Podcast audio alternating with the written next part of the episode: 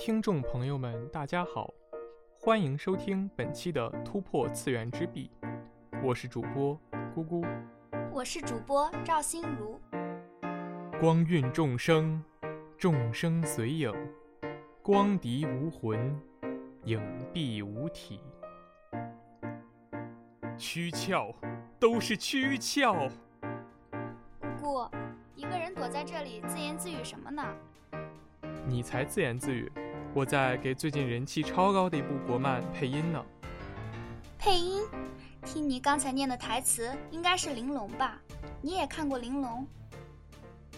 说到玲珑，我可以说是十分熟悉了。作为老二次元，怎么能不知道二零一九国漫之光呢？即使没追到终章，也总看过几场猎荒者 PK 市级兽的大场面吧。玲珑是异化开天。哔哩哔哩联合出品的原创网络动画作品，由异化开天担任制作。上半季于二零一九年七月十三号起在哔哩哔哩独家播出，下半季及终章上下于二零二一年五月一号播出，特别篇于二零二一年五月十五号播出。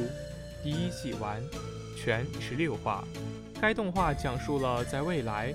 地球经历了一场毁灭性的浩劫，幸存的人类不得不避难于一座悬浮于空中的灯塔上，继而面对地面上的邪恶生物，以及善恶对立、是非难辨等种种矛盾的故事。我是在同学的强烈安利下才最终入坑，不过此后却一发不可收拾地爱上了这部作品，即使经历了学业繁重的高考复习。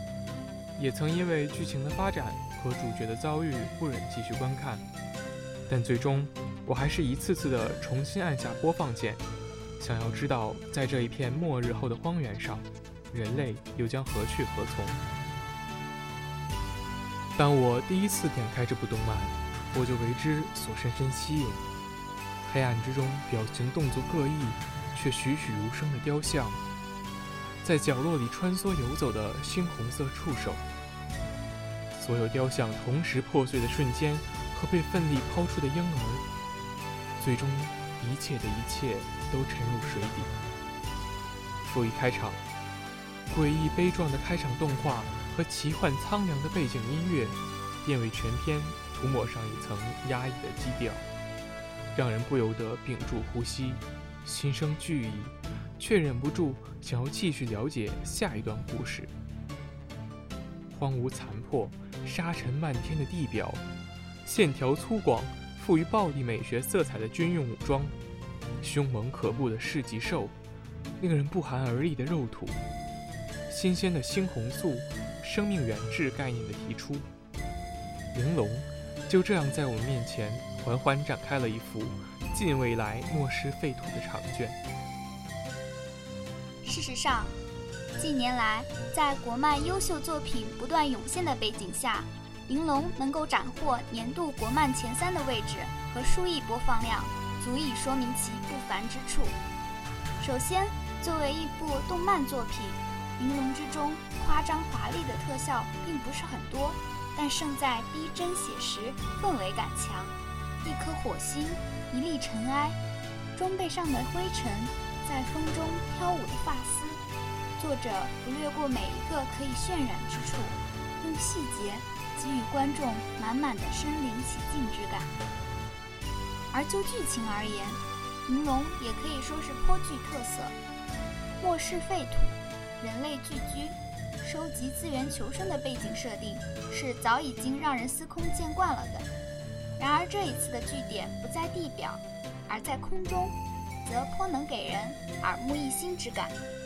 同时，收集物资的地点——星际飞船的遗址，也给了观众们不同的体验。生命源质的概念在以往的国漫作品中出现甚少，却也简单易懂。而在幽暗的飞船之中，大量充斥着的表情动作各异、姿态栩栩如生的丧失生命源质的肉土。则在人们心头蒙上了一层诡异之感，再联想到他们的来历，顿时让人心生战栗，又催人聚精会神，仿佛下一秒手电光束下就会出现什么造型狰狞的生物。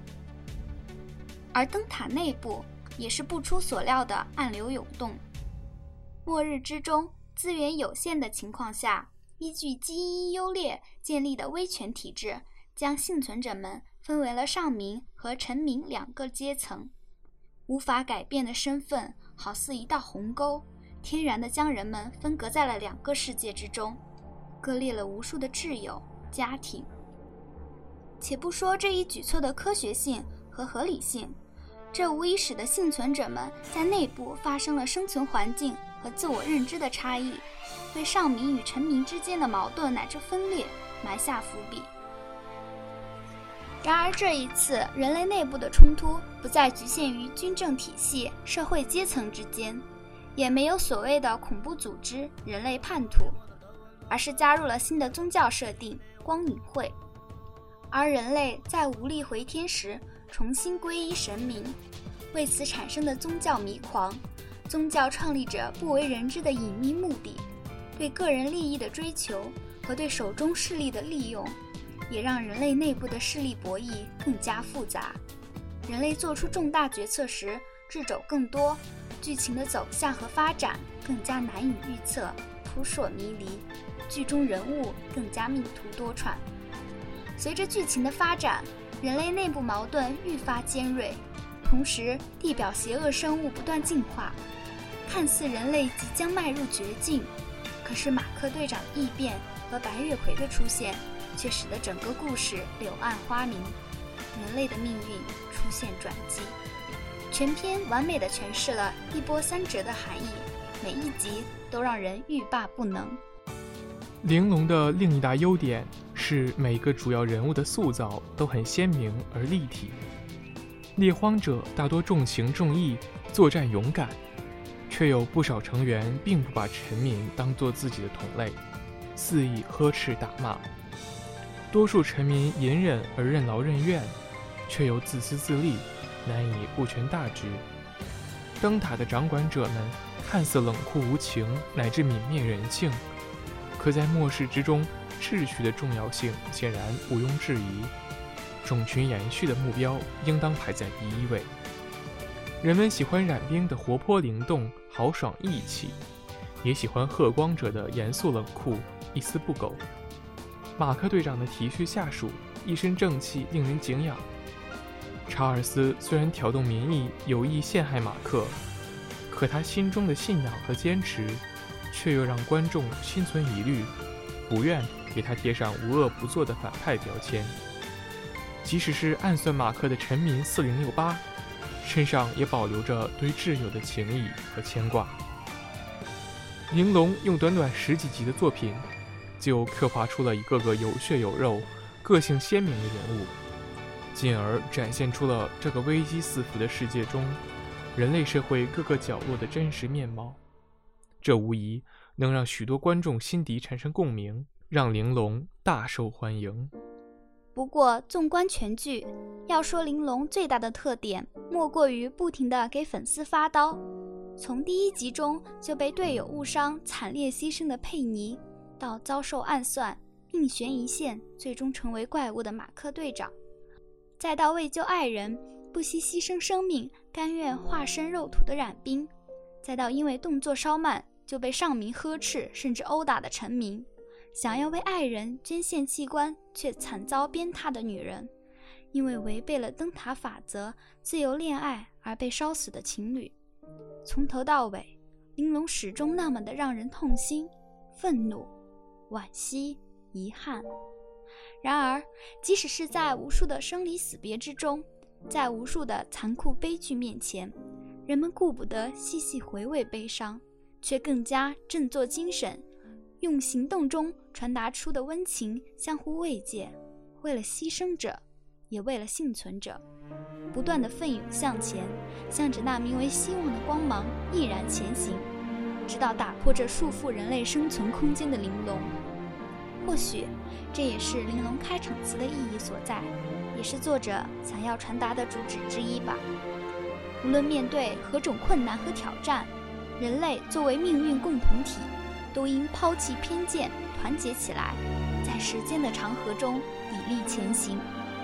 亲爱的观众朋友们，本期的突破次元之壁就是这样，我们下期再见。